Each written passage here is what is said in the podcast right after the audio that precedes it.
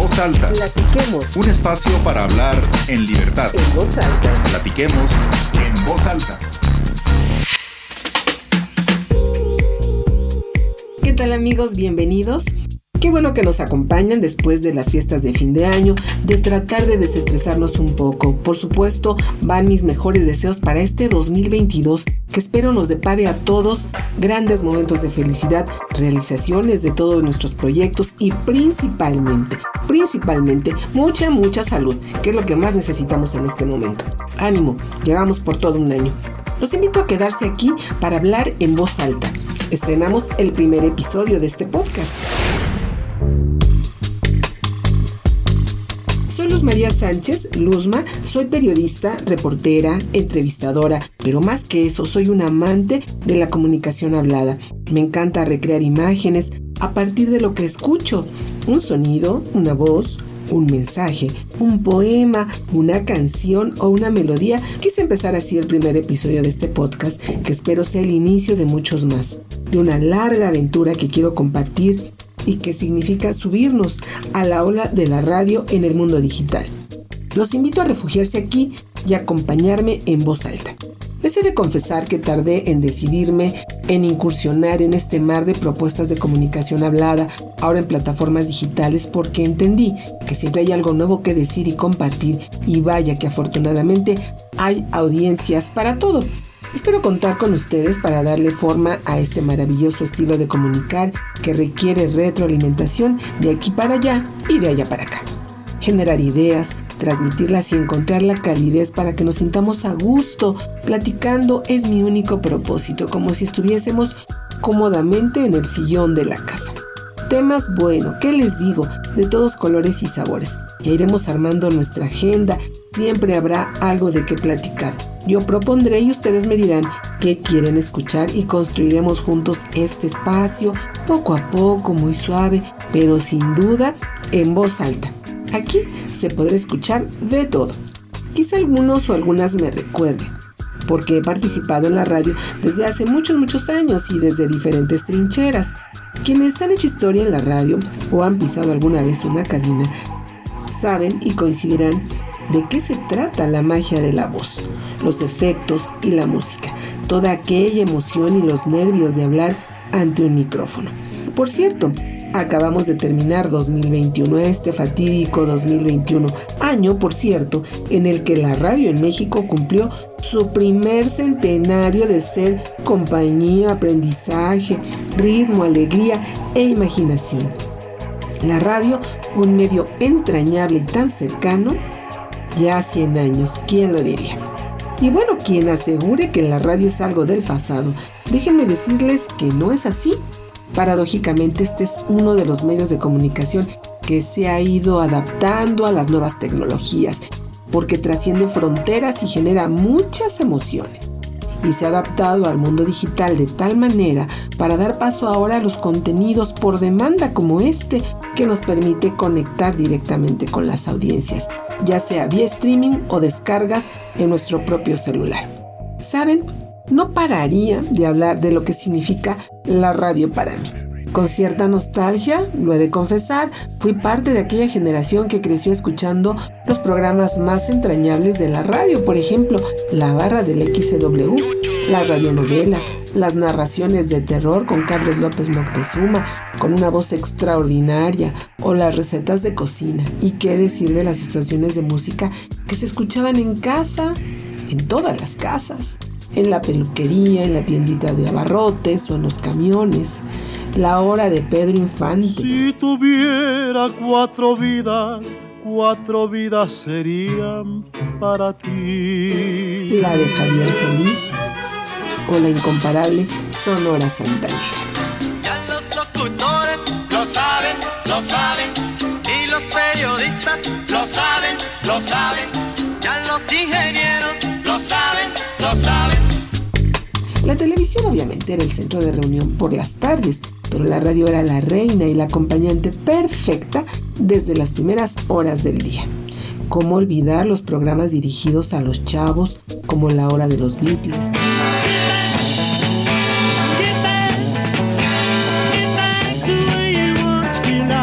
La de los Monkeys, la de las baladas en español con canciones de un incipiente compositor como Juan Gabriel.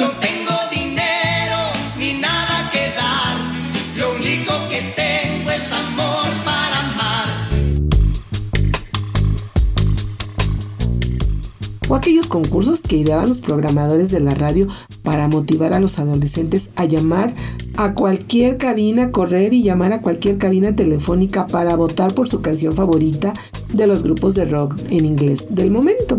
La hora de cara a cara en Radio Capital. Un elemental ejercicio para conocer los gustos de las audiencias, para saber quién tenía más seguidores. Ahora en redes se les llama likes o me gusta.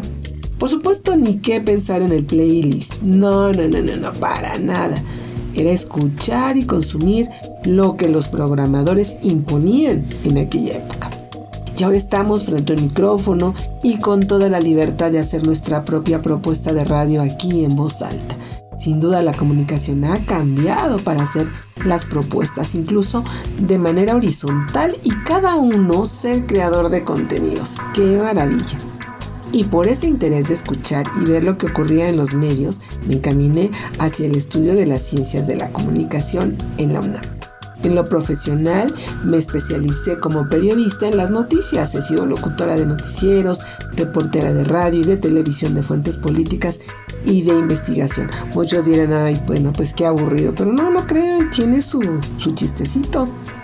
Aunque no era tan fácil que te soltaran el micrófono o hablar en un estudio de radio había reglas y esa actividad estaba muy, pero muy restringida para cualquiera.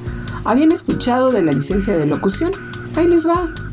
Ningún concesionario te daba trabajo si no la tenías, así contaras con algún título profesional o tuvieras la voz más sensual exquisita o especial. Para obtener el tan preciado documento teníamos que presentar ante la Secretaría de Educación, la SEP, un largo examen de conocimientos, lectura, dicción e improvisación.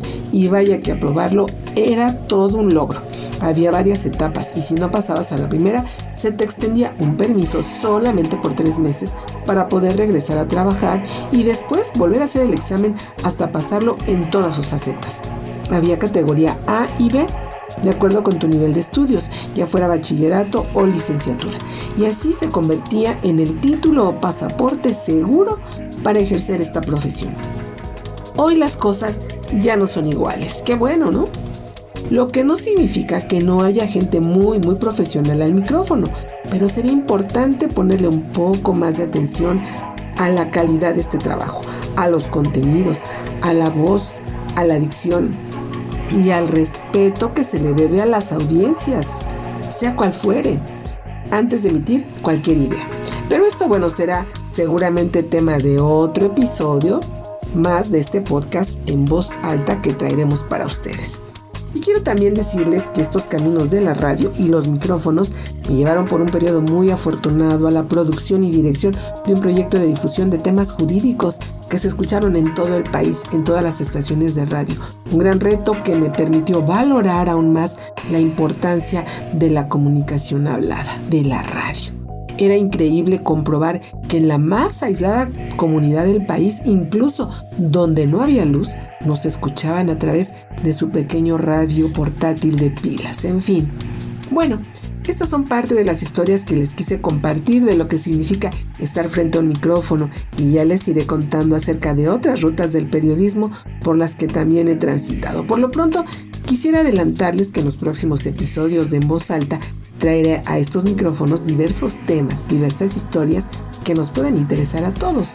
Y para hacer honor a esta profesión que es la comunicación y el periodismo, me gustaría asomarme y chismear un poco, sí, sí, sí, chismear en la vida de un reportero. Así empezaremos las historias. Por eso, en la primera etapa de esta serie de podcast, me he propuesto invitar a algunos amigos que llevan ya un buen camino andado con grabadora, libreta y ahora dispositivos en mano para obtener la nota y las innumerables anécdotas que tienen muchos de ellos y que seguramente a ustedes y a mí nos van a sorprender sin poses, aquí vamos a platicar con reporteros de diversas generaciones, con la simple intención de que nos compartan sus experiencias, conocer cómo cambió su vida al ser reporteros y desde su visión y sus vivencias preparar la nota. cómo consiguen la información, cómo elaboran un reportaje y cuál ha sido su mayor satisfacción o su peor frustración. Créanme, es verdaderamente interesante, divertido, pero no fácil trabajar en este oficio. Como les comento, estarán aquí varios amigos dispuestos a platicar sus historias. Por supuesto que en voz alta será también un espacio para el conocimiento, la reflexión y el intercambio de ideas con ustedes. Tratar de hacer un periodismo con sentido social. Me encantará traer entrevistas con especialistas y tratar de entender temas complejos pero que impactan de alguna manera en nuestra vida. Aquí todo se escuchará en voz alta. Bueno, pues les agradezco estos minutos que me han acompañado y los invito a que estén presentes en los próximos episodios. Gracias a mis queridos compañeros Jorge Correa e Iram Álvarez, quienes están al otro lado del cristal. Yo les espero con mucho gusto la próxima semana. Y bueno, con tantas frases que uno va coleccionando a lo largo de la vida y que bueno, en estos tiempos se han vuelto también de pronto muy famosas en memes, etcétera, se queda uno con aquellas a las que les encontramos un verdadero sentido. Y hay una muy breve, pero me encanta porque resume en estos momentos lo que estoy viviendo y que seguramente coincidirán conmigo muchos de ustedes.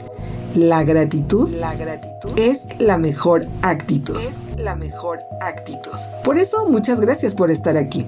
Ya lo saben, los espero en voz alta. Hasta la próxima.